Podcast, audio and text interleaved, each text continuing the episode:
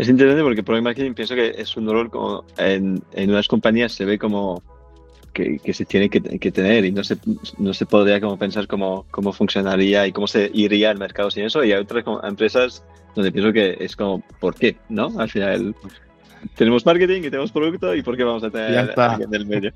Y uh, ¿cómo, ¿cómo funciona este rol? ¿no? ¿Cuál, ¿Cuál es el objetivo al final de esta persona y cómo, cómo organiza su, su trabajo al más a eso? El objetivo de esta persona es justo el, el, que sea el marketing dentro del producto, ¿no? Es casi como la persona que nos ayuda a encontrar la manera de comunicar, eh, hace, hace entrevistas, ¿no? Intenta entender a esas personas, intenta entender el mercado, está muy pues, en todas las reuniones de ventas de marketing, es como nuestros oídos, ¿no? En vez de ir todos nosotros, eh, está esta persona, escucha y luego nuestros mensajes, está también a las de producto, les lleva nuestros mensajes, ¿no? Al final es eh, el, el, rol principal es el, el, digo yo, el estar en medio y, y hacer que, que, llegue a cada cual la información pertinente. Y luego, a la hora de, de hacer un lanzamiento, coordina, ¿no? Al final dice, oye, vamos a lanzar tal feature, vamos a hacer esta cosa. Pues hablo con producto, producto me explica todo, que igual lo explica pues, de una manera más técnica o de una manera más centrada en ellos. Y dice, vale, ¿cómo puedo traducir esto a, a negocio? Y, luego pues trabajar con marketing en decir, oye, si este es el mensaje, cómo lo vamos a, publicar, en qué tipo de, de, medio y en qué canal.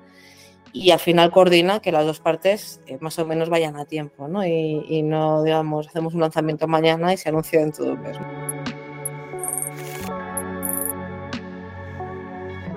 Hola, muy buenas a todos. Hoy estamos en una entrevista a Product Leaders. Hoy tenemos a Isabel Gárate. ¿Qué tal, Isa? Muy bien, ¿qué tal estáis? Y también con nosotros, como siempre, Jeremy Maires. ¿Cómo estás, Jeremy?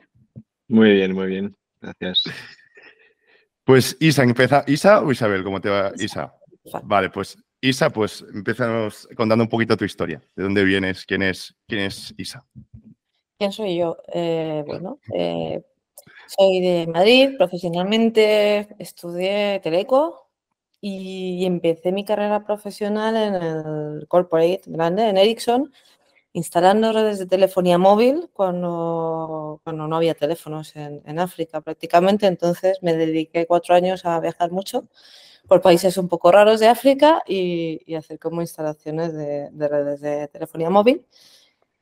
Y me di cuenta de dos cosas. Una, que lo de ser técnica ingeniera no era lo mío. Y dos, que me gustaba mucho más hablar con gente y hacer preguntas y descubrir cosas. Así que eh, pues di un poco de cambio y cambié del corporate a la startup y de la ingeniería a, a lo que hoy llamamos producto. Y, y, después de eso pues he pasado por varias startups, eh, entre ellas eh, pues Phone, Carto, eh, y ahora mismo estoy en Lambot. Así que sí, rápidamente esa es la, la trayectoria hacia el producto, ¿no? Y, y, entraste en FON cuando, cuando FON estaba en crecimiento, ¿no? Que durante un buen tiempo era como la, una de las startups más famosas de, de España internacionalmente. Y, uh, y, ¿Pero entraste por en, ingeniería ahí? O? Eh, curioso, eh, sí, pero, pero yo no iba a ser ingeniera, yo, yo eh, entré a lo que se llamaba el departamento de soluciones. Solution. Soluciones, en realidad era un departamento de producto, lo que pasa que en aquella época eh, no, pues no, no, existía o no le poníamos ese nombre, pero a qué me dedicaba básicamente a hablar con usuarios, a entender problemas, a intentar diseñar una solución y hablar con el equipo técnico y que eso se implementara dentro del producto para lanzar a usuarios. Se llamaba el departamento de, de soluciones y, y, sí fue la época esta de crecimiento muy grande de, Fon. Vale, vale. Y, uh, y luego uh, has dado el, el salto a, a, Carto, ¿no? También en, en, una época muy, muy buena, pienso en, en Carto, mucho, mucho crecimiento y, y, y, un producto genial también. Pero ahí más en la perspectiva de, de ventas. Ventas, ¿no? eh, sí, eh, yo soy, soy, inquieta por naturaleza y yo en Fon trabajaba muchísimo con gente de ventas, entonces al final, eh, claro, era un B2B, entonces un producto B2B en producto, pues se parece algo a ventas en el sentido en que tienes una relación, sobre todo porque los clientes de Fon eran, eran las telcos grandes, ¿no? Eran, eran eh, que es un Sopan en Japón, British Telecom, un, eh, Vodafone, ¿no? Eh, clientes muy grandes, ¿no? Con los que tenías que entenderte y poder hacer una solución que les funcionara. Entonces, eh, trabajaba mucho con ventas y me picaba la curiosidad y, y a Carto salto al departamento de ventas a hacer partnerships. ¿Por qué? Porque Carto es un producto altamente tecnológico, es decir, no es un producto fácil de entender, es complejo y, luego pues teníamos capacidad limitada de desarrollo y sin embargo utilizábamos muchos partners para hacer soluciones como en top de, producto, ¿no? que tenía unas APIs también y, podías hacer como productizar cosas encima.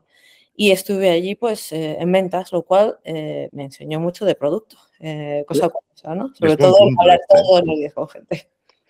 Justo, justo, eh, me, me, encanta este, este punto, justo, ¿no? Porque, porque pienso que es una cosa muchas veces de producto, de estar muy lejos del negocio y de y, que justo eh, igual en D2C o en B2B cambia un pelín, pero igual no, no tanto, donde al final la, la fuente de la verdad, the ground truth, ¿no? Viene, viene muchas veces de, de ventas, ¿no? Sí. Y, uh, ¿Y cómo trabajabas ahí con producto? Porque imagino que había producto a la vez, ¿o, o no? Sí, sí, sí, había un departamento de producto y desarrollo. Eh, colaborábamos mucho porque en realidad, claro, fuente total de información, donde yo soy mm. puramente de ventas y habiendo trabajado muy cercana al equipo técnico y de productos, y que tenía más esa relación. Entonces, al final, era feedback para los dos lados, luego los partners demandaban muchísima información de producto, ¿no? Que va a venir, al final eran, eran gente que pedía también funcionalidades de los que piden funcionalidades y no te cuentan sus problemas porque ellos mismos están productizando, ¿no? Que al final es como, bueno, ¿por qué estás haciendo esto? ¿Para quién? ¿No? ¿Esto se va a replicar o no? Y, básicamente hablábamos mucho, o sea, en, en Carto se hablaba mucho con producto porque había muy buena relación, la verdad, entre, entre ventas y, producto. ¿Y, cómo se, sabes, porque es, no pasa mucho de tener a alguien que ha estado en ambos sitios Ah, profesionalmente, ¿no? No como muy cerca, etcétera, trabajando, pero realmente en ambos sitios, en ambos lados, un poco del feedback.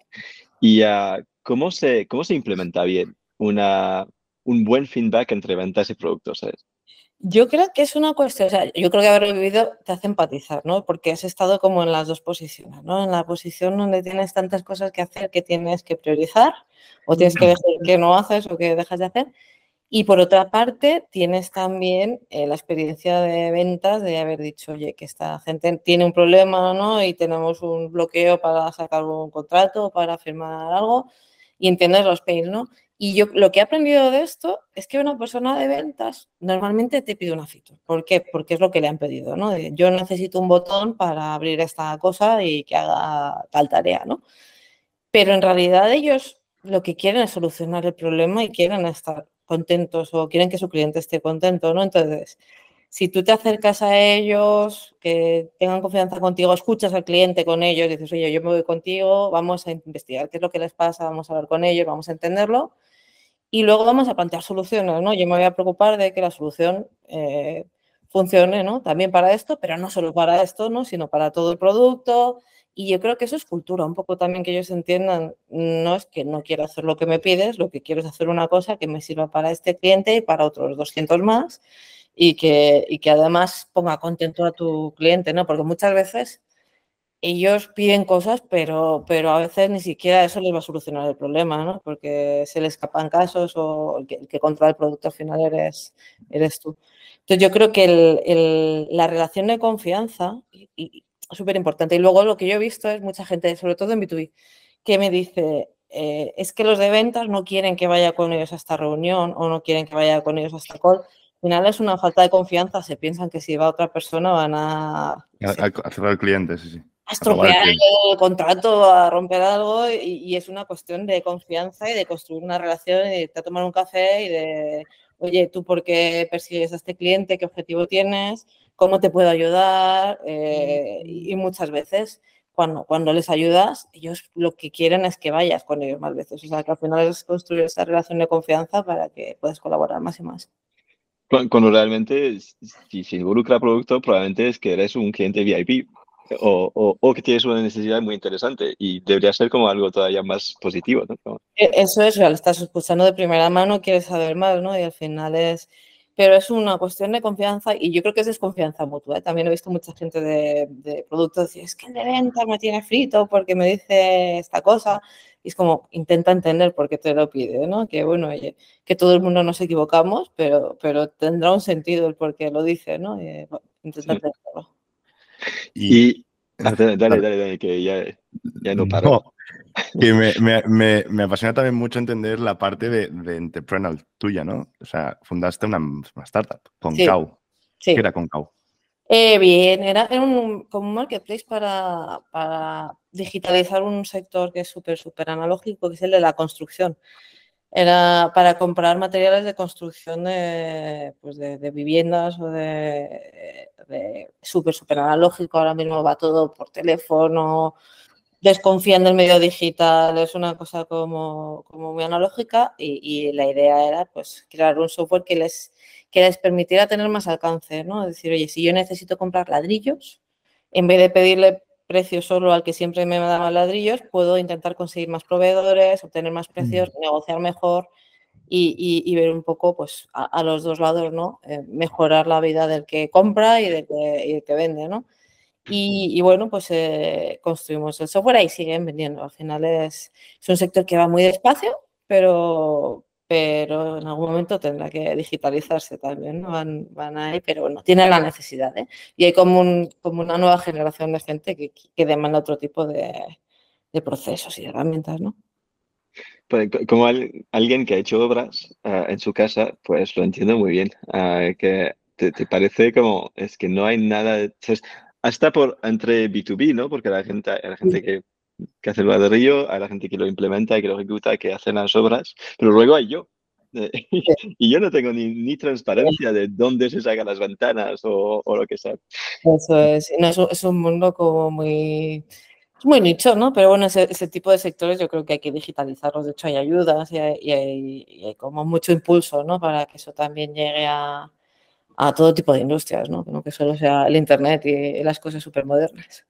¿Y, cuál, cuál, ha sido el, reto más grande ahí de, fundadora, de, montar algo justo en una industria pues compli, complicada, ¿no?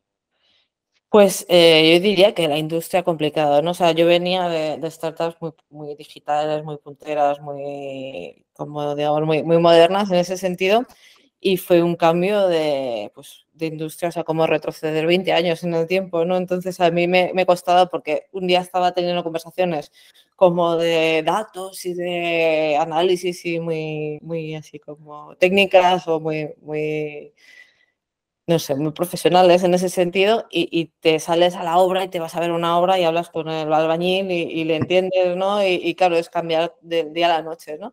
Y fue un reto bonito, ¿eh? O sea, al final eh, es divertido, ¿no? Pero al final un cambio, pues, total. O sea, es como salir de un sitio y decir, bueno, me cambio a otro país, me cambio a otra cultura y, y empezar de cero, ¿no? Y, intentar entenderles. Y, claro, al final eh, pues, eh, va despacio, pero bueno, va.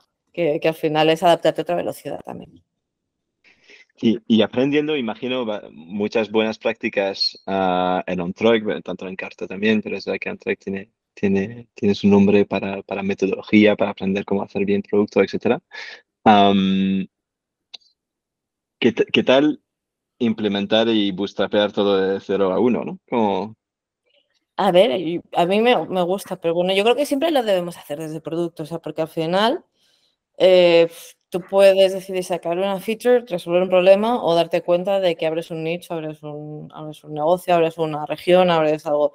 Y eso es casi empezar de cero, ¿no? Porque no es lo mismo, eso también lo aprendí mucho en Ford, ¿no? No es lo mismo hacer un producto que funciona en Alemania que hacer un producto que funciona en Japón.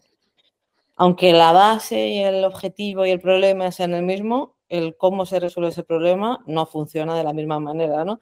Entonces yo creo que, que aprendes de cómo hacer eso, pues básicamente diciendo, oye, eh, tengo una persona, tengo un mercado, tengo un objetivo y tengo que resolver este problema para este mercado, para esta persona en este sitio, ¿no?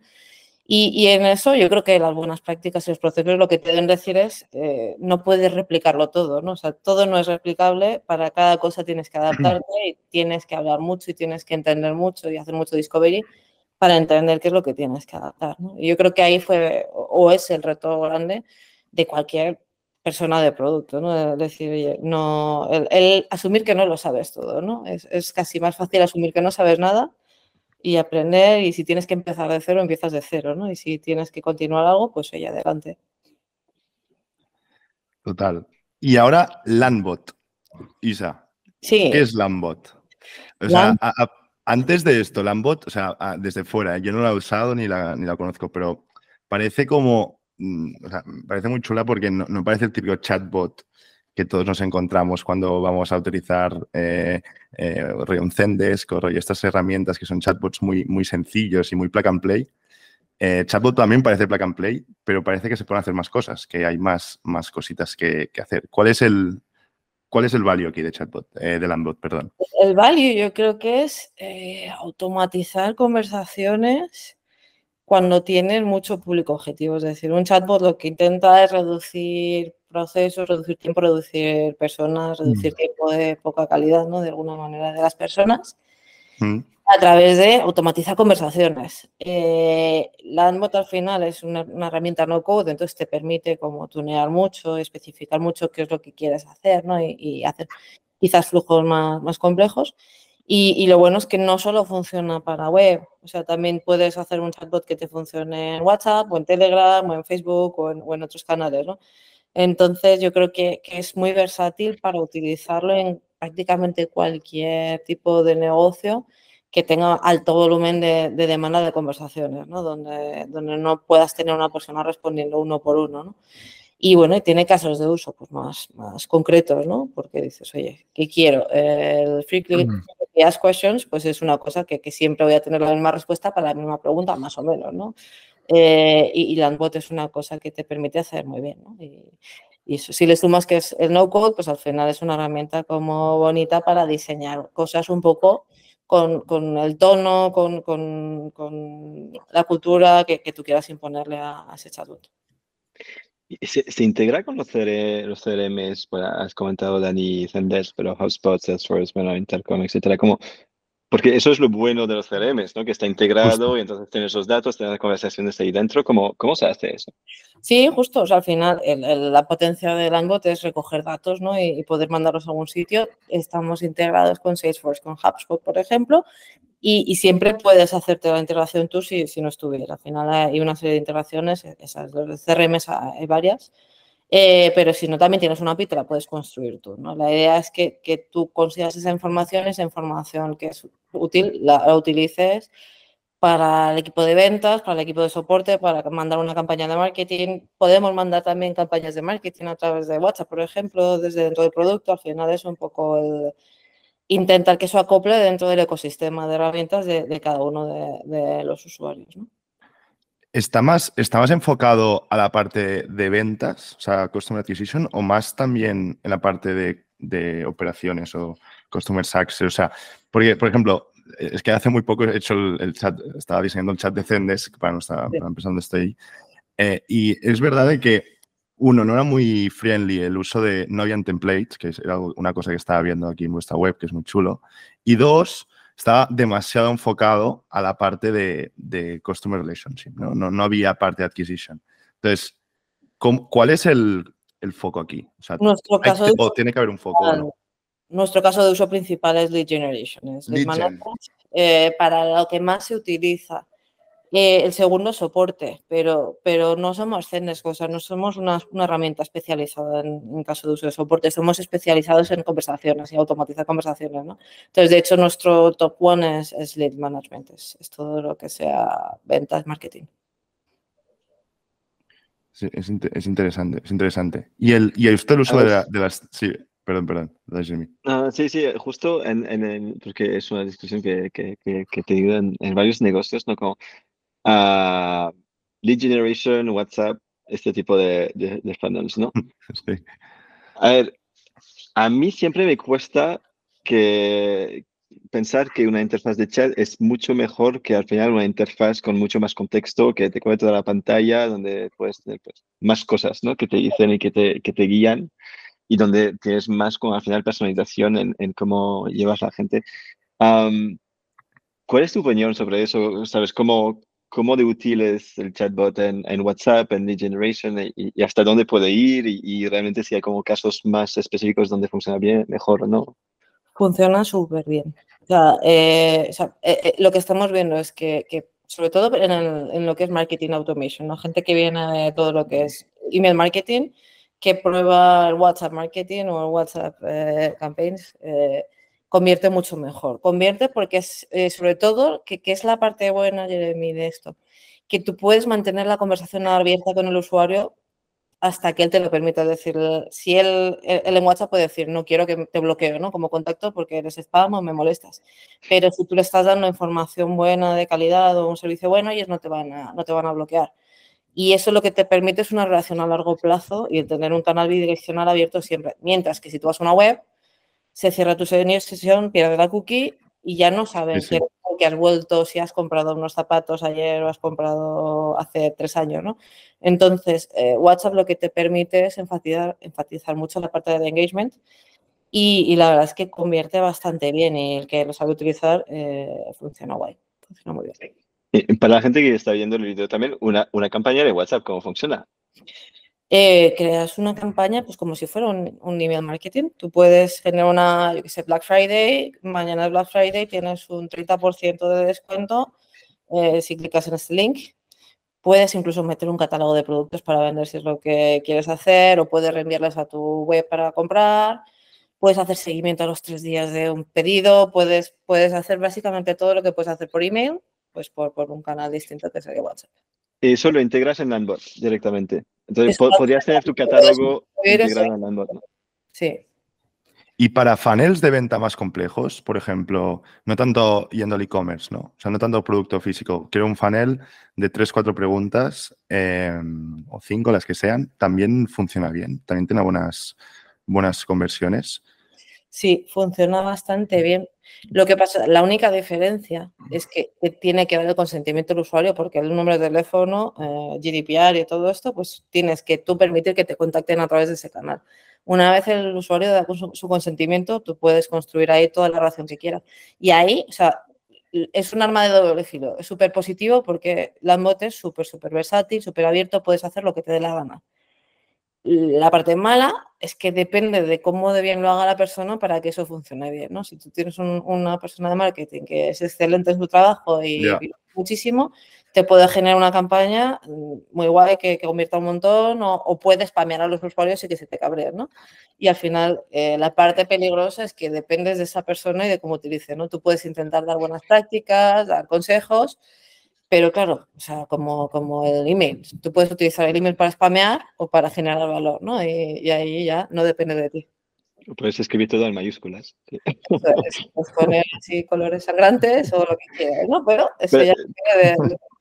Es, es, verdad que, que, muchos modelos de, de, de SaaS, de B2B o de B2B2C, ¿no? Al final hay un componente de onboarding y de hasta mm. como Customer Success Management súper importante, ¿no? De cómo, cuáles, son las buenas prácticas, etcétera, etcétera. Eso es. Para llegar a sí, Claro, si no es que lo puedes convertir es un spam absoluto, ¿no? De hecho, de hecho WhatsApp o Meta como empresa bloquea, o sea, eh, para cuando tú tienes un número con ellos de este tipo, ¿no? Que es un número de business, ellos te bloquean si ve que la gente reporta como, como que eres malo. Si tú mandas una campaña a 100 y 80 te reportan como que eres horrible, te bloquean el número, ¿no? Porque están intentando proteger que eso no se convierta en, pues eso, en spam puro y duro, ¿no? en el móvil. Eso al final está bien para todo el ecosistema, ¿no? Forzar a la gente a tener cuidado. Los usuarios pueden bloquear. Y, eh, Es el mismo usuario que decide si eres una persona que les aportas valor o les molesta, ¿no? Entonces, eso yo creo que es bueno siempre.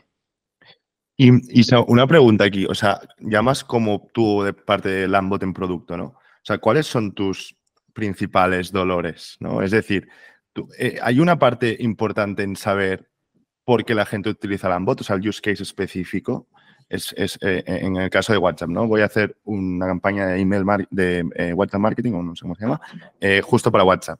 O, o, es un producto más, you can start from scratch y tú puedes empezar a... ¿Sabes? Es como, ¿qué tienes que hacer, no? ¿Cuál es el, punto aquí? ¿Ir ya al use case claro de darle un template súper bien hecho? ¿O darle una UX buenísima dentro del Kanban o, de producto que puedan empezar un flow fácil? Pues es uno de los retos más grandes que tenemos, que tenemos, la, plataforma es tan versátil que tenemos tipos de usuarios muy diferentes. Claro, ¿cómo lo haces? Claro, hay, pues tipificamos personas y tenemos personas que son capaces de llegar a un campo vacío y construirse un flujo y les cuesta muy poco porque la interfaz es fácil, fácil de utilizar y ellos entienden qué es lo que quieren construir, ¿no?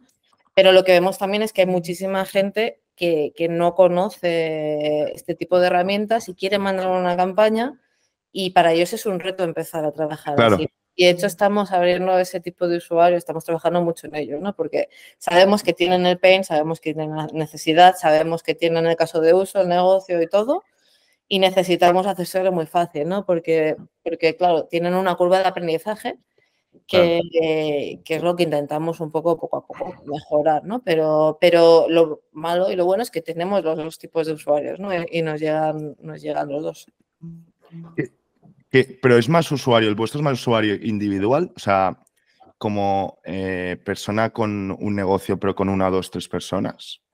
¿O es eh, más empresas?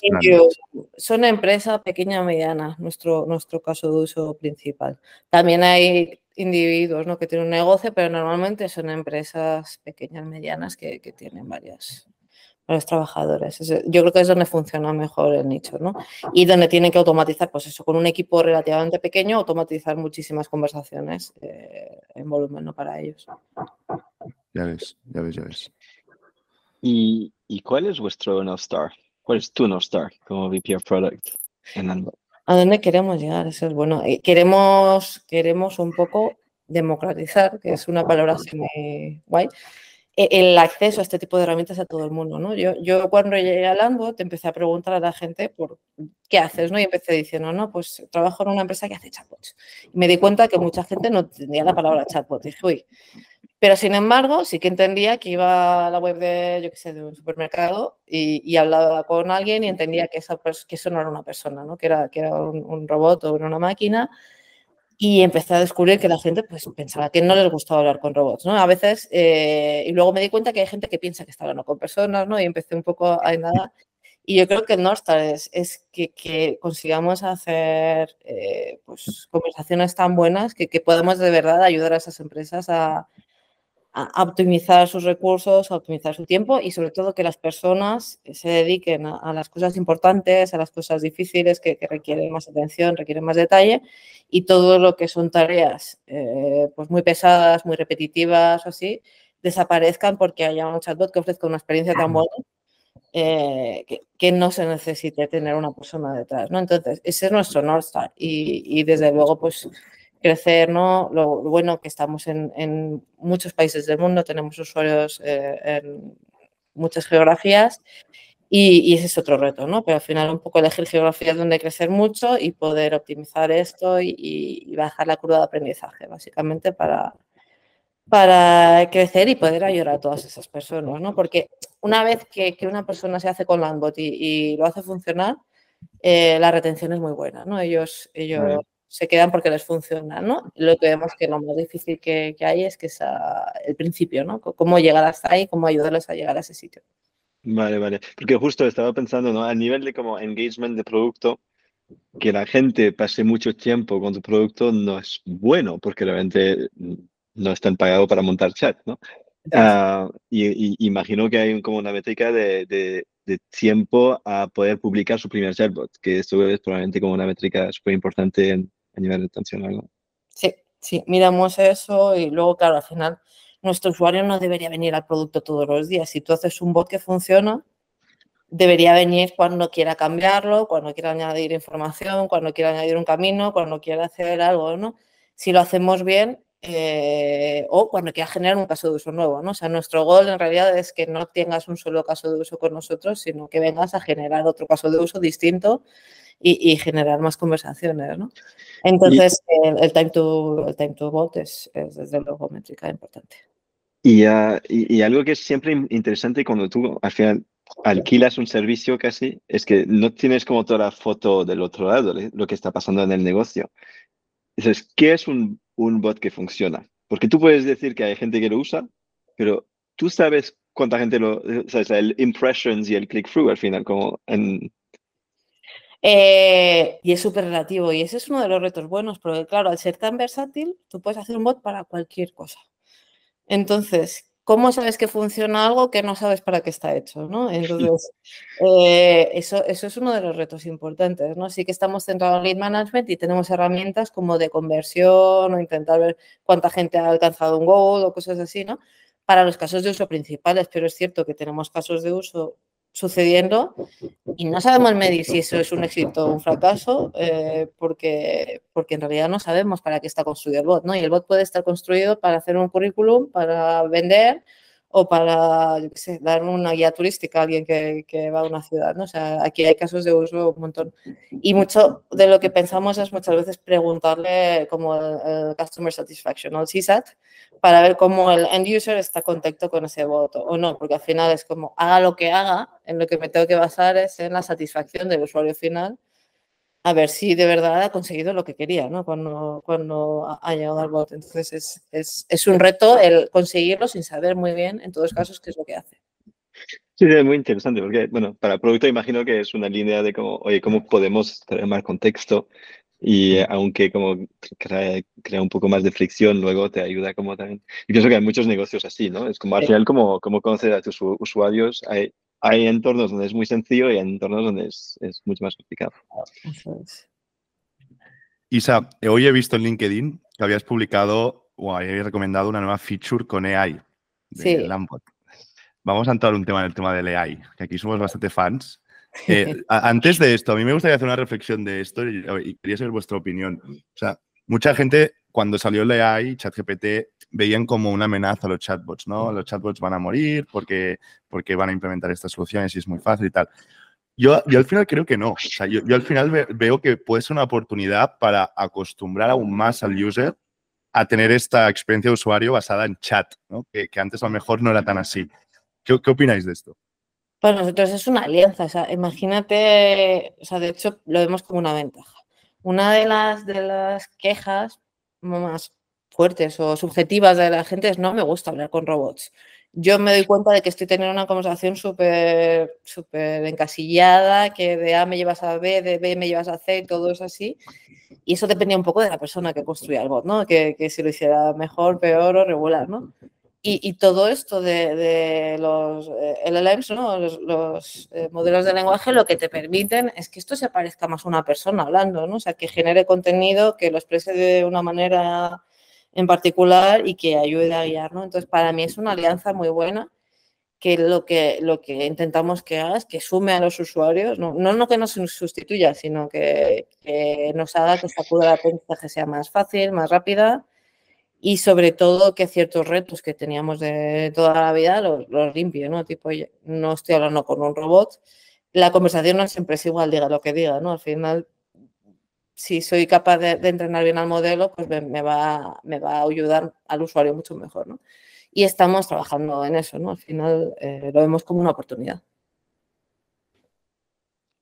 ¿Cuál, ¿Cuál, es la feature que habéis lanzado exactamente? ¿Qué, qué hace? Eh, la última que hemos lanzado, de hecho, va con lo que hemos hablado antes de, de, los usuarios estos que no llegan a un canvas vacío y de repente no saben qué hacer. Mm. Es una funcionalidad para, para, un caso de uso muy grande que tenemos, que es el preguntas frecuentes, ¿no? Cuando tú llegas a un sitio y quieres preguntar cualquier cosa, eh, pues eh, genera un chatbot para eso, donde el usuario simplemente dice, quiero generar este tipo de bot, le copias, pegas la información que quieres y te genera el bot automáticamente. Y no entras ni siquiera en lo que es el builder, lo que es el canvas. O sea, directamente copia, pegar la información siguiente y tengo un bot que puedo publicar en una web o en un WhatsApp donde quiera eh, en ese momento, ¿no?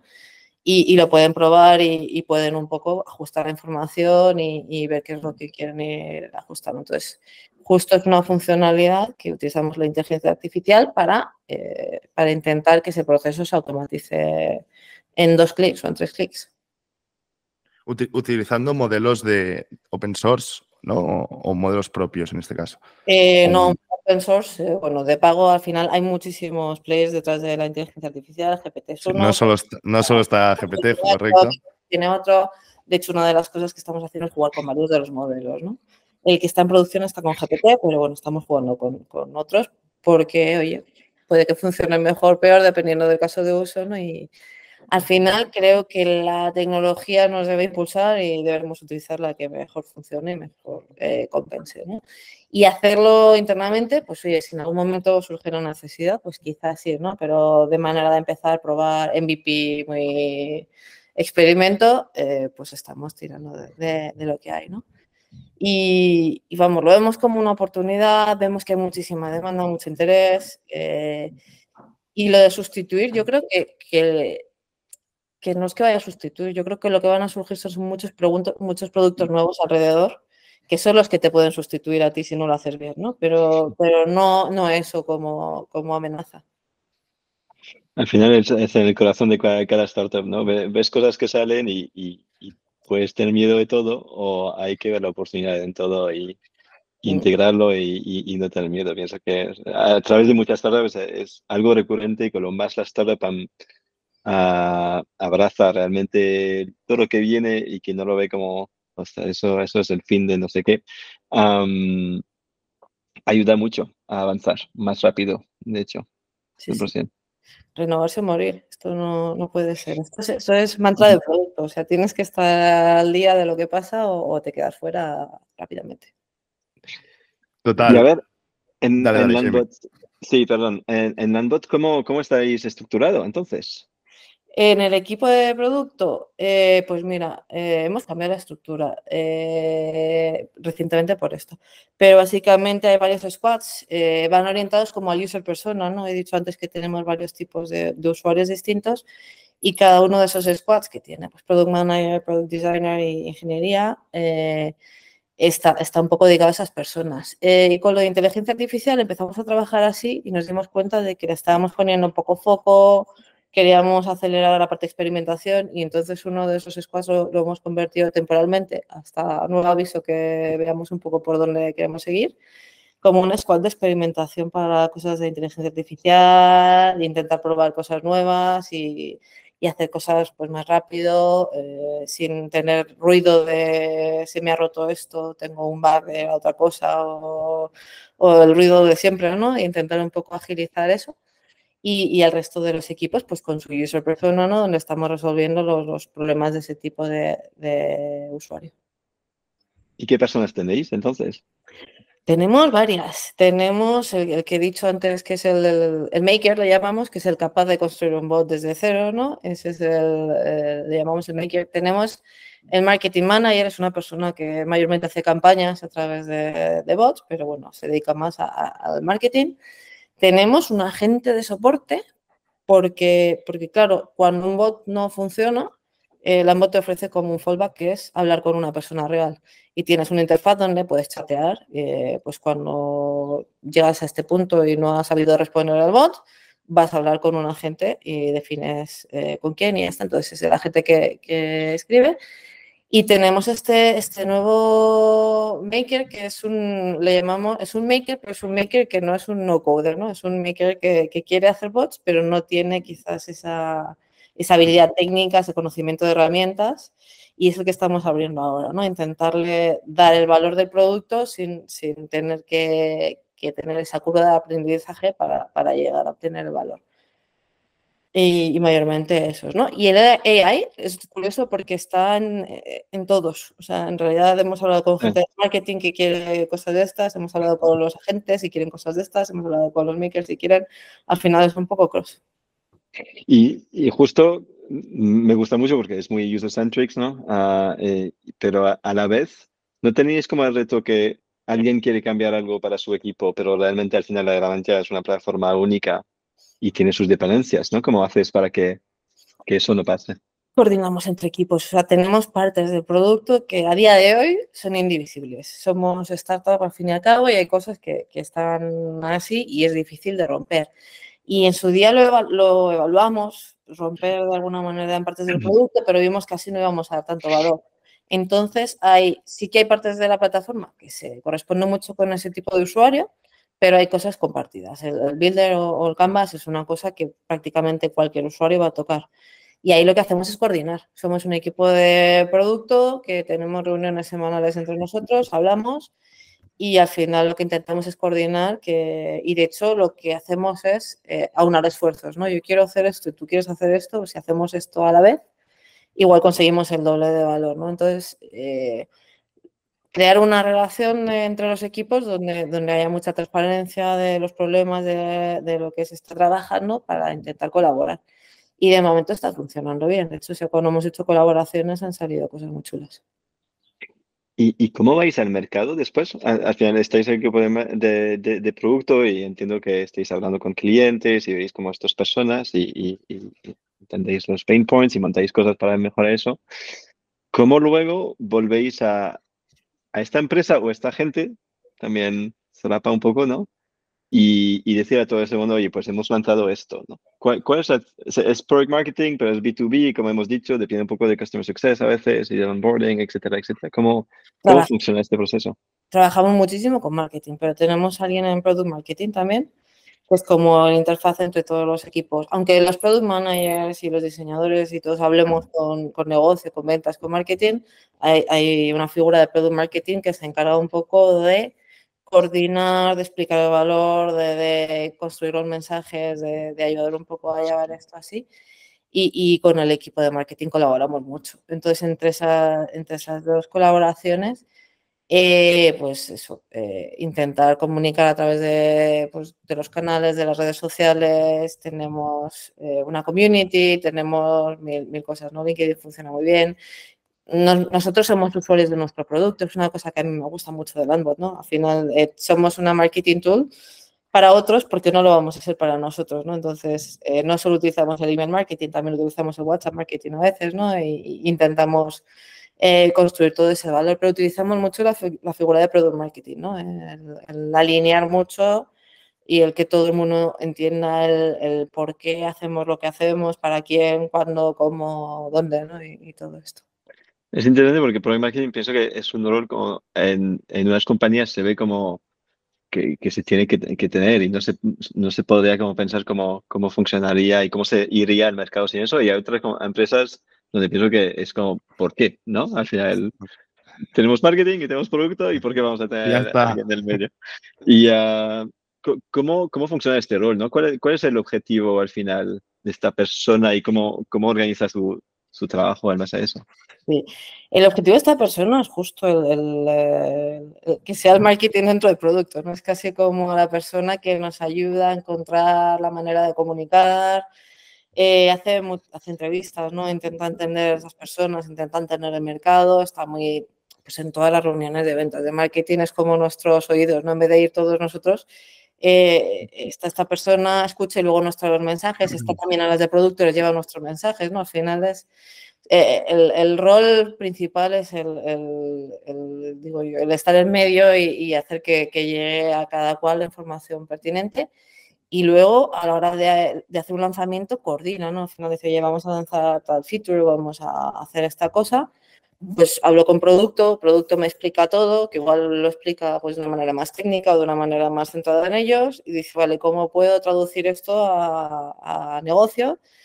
Y, y, luego pues trabajar con marketing en decir, oye, si este es el mensaje, ¿cómo lo vamos a, a publicar? ¿En qué tipo de, de medio? ¿Y en qué canal?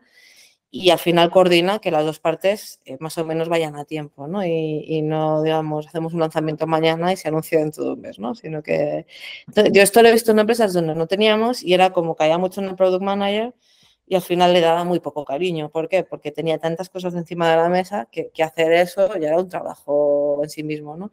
Tener personas que faciliten esto eh, además de que ellos son buenos ¿no? escribiendo, que son buenos comunicando, que están especializados en eso, es como su máxima preocupación, ¿no? Que algo eh, se comunique. Por mucho que hagas algo, si no lo sabes contar, es como si no lo hicieras, ¿no? Entonces, eh, hacer que esto funcione es su, su rol principal y, y, la verdad es que, que yo creo que es súper importante.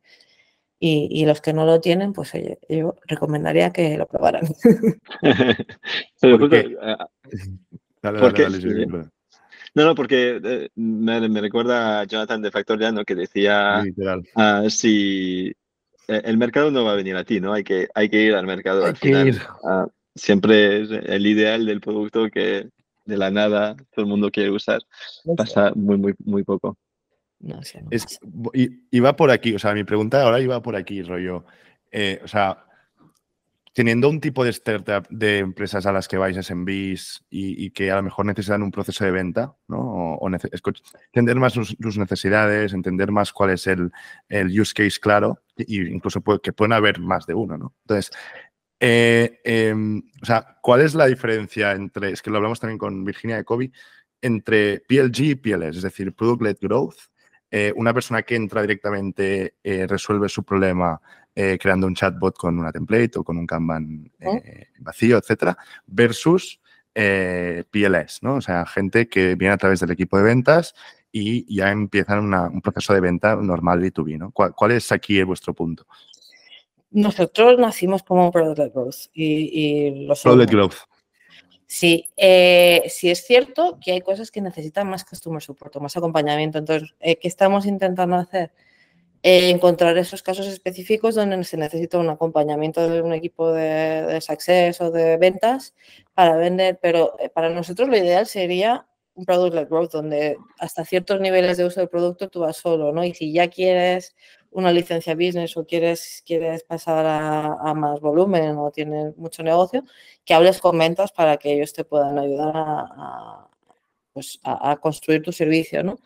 Pero, pero yo creo que eso cambia un poco también dependiendo de la naturaleza del producto, nuestro es muy, muy de usar, ¿no? de, de trastear. Y, y, es una conversación que tenemos mucho con ventas, ¿no? O sea, a veces decimos, oye, queremos sacar el self-service, ¿no? Queremos sacar el pago eh, automático de esto. Es que nos vais a quitar ventas. No, no queremos quitar las ventas. Queremos quitaros trabajo de, baja, de bajo retorno, ¿no? Es decir, donde, donde la inversión de tiempo de ventas no merece la pena porque, porque el ticket que van a tener eh, es, bajo, ¿no? Entonces lo que queremos es eh, que vendas entren en un momento donde, donde tenga sentido para que tengan, generen un ticket eh, acorde con el tiempo que dedican, ¿no? Y encontrar ese balance yo creo que es, el, es lo difícil, pero es lo bueno del Product Network. Es decir, oye, el producto ayuda a ventas, o sea, no somos enemigos, no os queremos quitar revenue, ni mucho menos, queremos ayudaros a generar más. Entonces vamos a intentar llevaros a muchos clientes hasta esta parte del funnel, donde vosotros les podéis coger y les podéis subir de licencia, ¿no? Y, ese es nuestro objetivo constante. Pero, pero sí que es cierto que a veces asusta, ¿no? Cuando decimos, queremos que esto ya se pueda vender solo, ¿no? Que no necesiten así. Nos vais a quitar ventas, que no, que no es la intención. Eh, todo lo contrario, queremos generarnos más, ¿no? Y, un poco esa discusión es, es, chula ¿eh? y es sana. Sí, sí, sí, sí. Y, ¿Y cuál es la estrategia de Landbot? ¿Dónde, dónde vais? ¿Cómo va a evolucionar? Eh, pues yo creo que Landbot, eh, la estrategia que tiene es un poco, pues, eh, segmentar. Somos tan versátiles que es uno de los problemas que tenemos de crecimiento, ¿no? Vale para todo, pero vale para todo es un reto para ventas, ¿no? Porque cuando tú vas a hacer una campaña de marketing, ¿qué dices a la campaña? ¿Quién te diriges? ¿Qué les cuentas, no?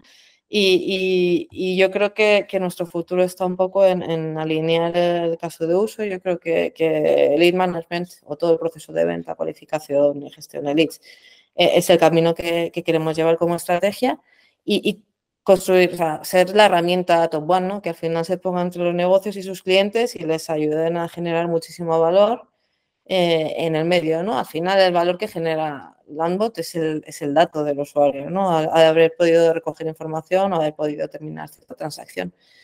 Y, yo creo que nuestra estrategia está en, en, eso y en, y sobre todo automatizar procesos o conversaciones pesadas, ¿no? Y, y, la inteligencia artificial, pues no es una estrategia, es un medio como podría ser cualquier otro, ¿no? Para nosotros es una oportunidad pero ya no es la única, ¿no? Vemos que, tenemos más cosas que, podemos hacer.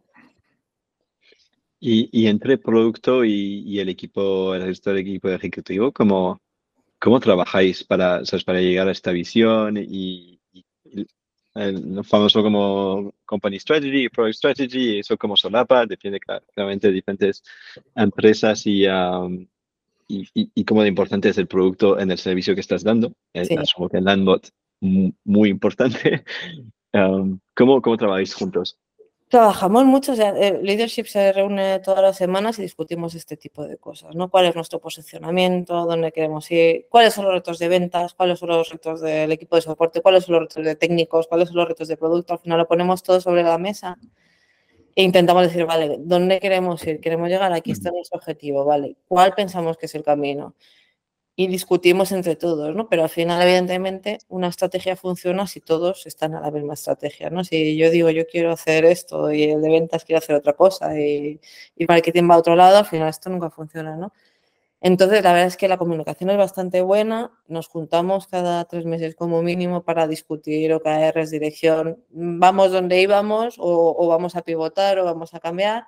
Seguimos por el mismo camino, cambiamos y, luego, entre medias, hacemos bastantes sesiones colaborativas cuando detectamos un problema, eh, pues cross, ¿no? En plan, pues oye, pricing, eh, ventas quiere cambiar pricing cómo afecta a todos los demás, ¿no? ¿Cuál es la perspectiva de todo el mundo? Intentamos poner a todo el mundo en el mismo sitio para tener todo el input y poder tomar una decisión, ¿no? Que, al final todo el mundo apoye, ¿no? De alguna manera, porque entiendan el porqué, la necesidad y, y por qué se toma esa decisión, ¿no?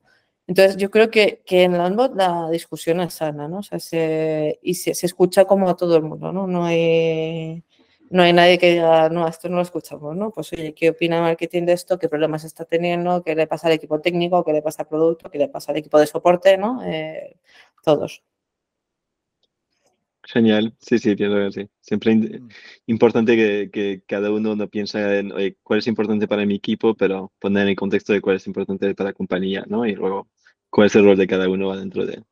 Sí, y el, el, no, que digo yo, ¿no? Es como que a veces llega un departamento y dice, yo estoy haciendo esto, y que el otro le diga, pero es que eso no está alineado con la estrategia, ¿no? Eh, ¿Por qué estás haciendo esto y no lo otro, ¿no? Y poder decir eso y, que, y que eso se entienda, ¿no? Y que pues eso, eso es sano también, ¿no? El entenderlo.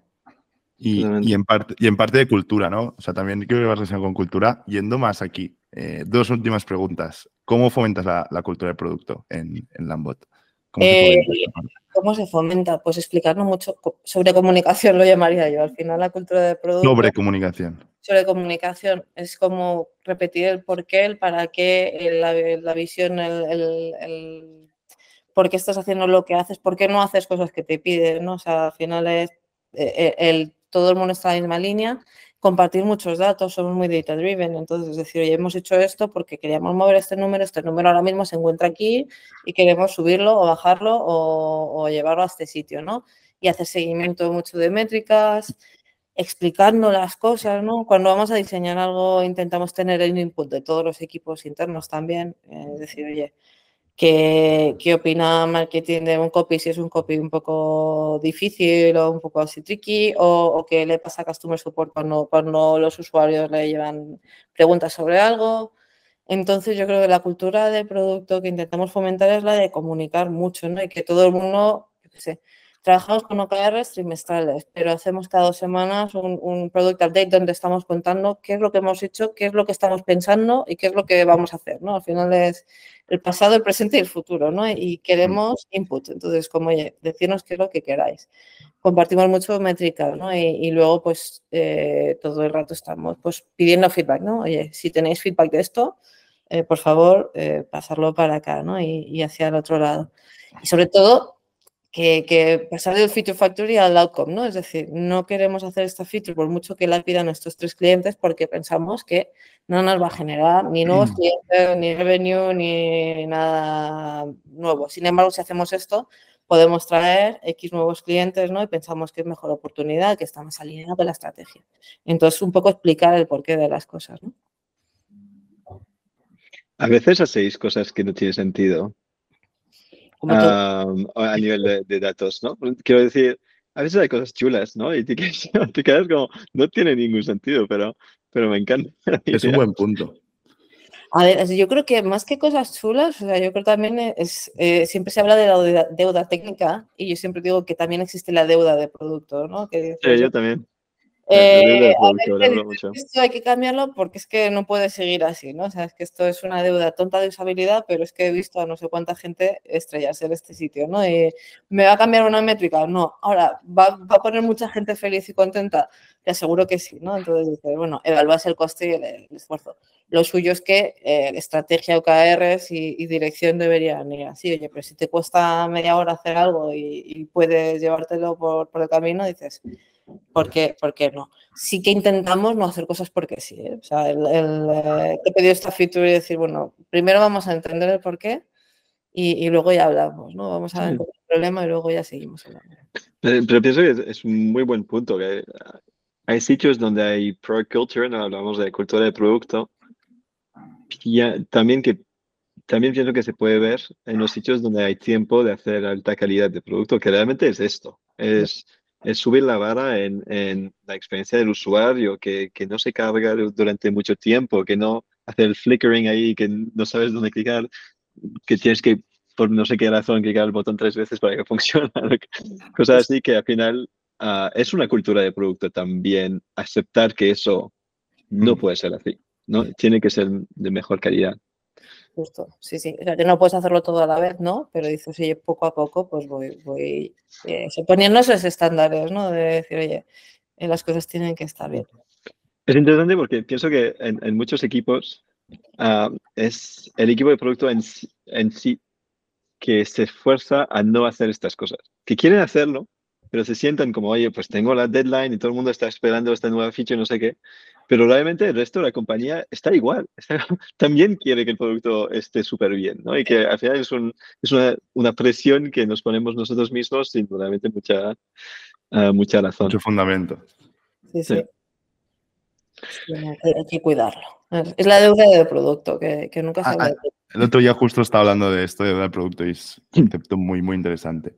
Eh, para acabar, Isaya, ¿cómo te inspiras? Aparte, hemos visto en, en LinkedIn que también eres mentora en The. Sí. Eh, tuvimos a Yosu por aquí eh, hace unas semanas y, o sea, que, que ahí, eh, ahí muy, muy potente. ¿Cómo, ¿Cómo, cómo, es tu fuente de inspiración? También para enseñar a gente, ¿no? O sea, una cosa es trabajar sí. en una empresa y otra es enseñar a otra gente. Y aprender de otra gente. O sea, yo, yo creo y que... aprender. Es eh, el, el, aprender es el estar siempre enganchado, el escuchar ¿no? y a, a, cualquiera, ¿eh? o sea, ya no solo el que sabe mucho, el que, el que es nuevo también tiene mucho que aportar. ¿no? Yo, la experiencia de ventas me ha enseñado eso, ¿no? que dices, oye, no por no haber hecho nunca producto significa que no sepas nada de esto. ¿no? Eh, entonces, a, aparte de, a mí me gusta Twitter como canal de producto porque hay mucha información nueva, también hay mucho ruido, pero, pero bueno, me gusta. Luego las típicas newsletters que, que os habrán dicho todo el mundo.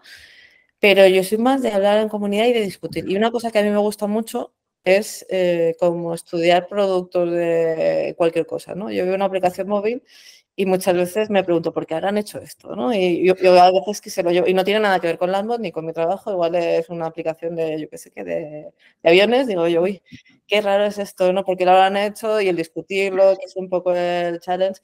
Y eso yo creo que es tener una comunidad también, aprender mucho y, y escuchar retos de otros sitios, ¿no? Porque al final tú te metes donde estás y parece que tus problemas son iguales que los de los demás y, y eso no siempre es cierto, ¿no? Aprender mucho preguntando y pidiendo consejo y, y escuchando. ¿Qué, ¿Qué, opináis de la, hablando de, de, de, productos que friqueamos, qué opináis de la nueva tool de Figma? Code, de, ¿la habéis visto? ¿No habéis visto el launch de Figma hace un día? Eh, básicamente han sacado una nueva feature como para acercarse aún más al equipo de desarrollo, ¿no? O sea, para eh, muy enfocado al PM y para tener eh, eh, más, más transparencia y más datos en cuanto al código y al design. ¿no? Y han sacado una tool súper chula que la recomiendo muchísimo. pero bueno. Pero bueno, para, sí, el target, preguntar a los técnicos entonces, a ver qué opinan ellos. claro, iba, iba a decir, lo, lo, he visto, me parece súper interesante, tengo ganas de ver cómo funciona. De ver el use case, ¿no? Sí. A ver si realmente funciona. Es que te llama mucho la atención. A mí, por ejemplo, Miro sacó una cosa con inteligencia artificial que yo dije, ¿y por qué han hecho esto? ¿Quién utiliza Miro para hacer esto? ¿no? Y dije, yo estoy súper perdida de, de, cosas que, que no, las, no, no, eres capaz de verlas. ¿no? Y dices, bueno, habrá que, habrá que preguntar. A ver. ¿Al, ¿Algún producto que te flipe? ¿Producto digital? ¿Un producto que seas muy fan, que lo sigas?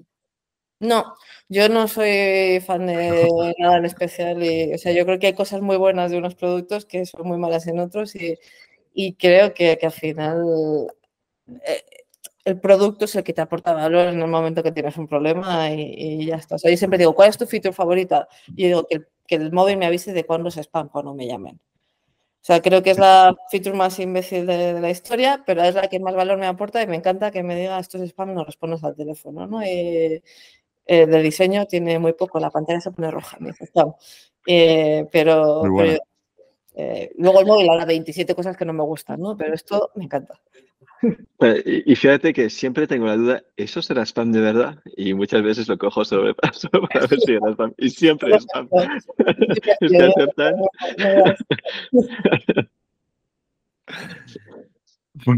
Bueno, chicos, ya llevamos casi una hora entera. Eh, ha sido un placer. ¿Os lo habéis pasado bien? ¿Lo habéis pasado bien, Isa? Muy bien, muy bien. Ha sido una charla muy interesante. Muchas gracias, Isa. Muchas gracias, Isa. Un placer y súper interesante. Genial. A la semana que viene. Chao.